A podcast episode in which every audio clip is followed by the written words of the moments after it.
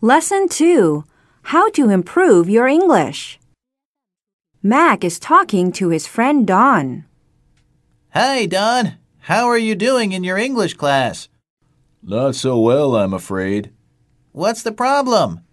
I'm not improving. Tell me, how come your English is so good?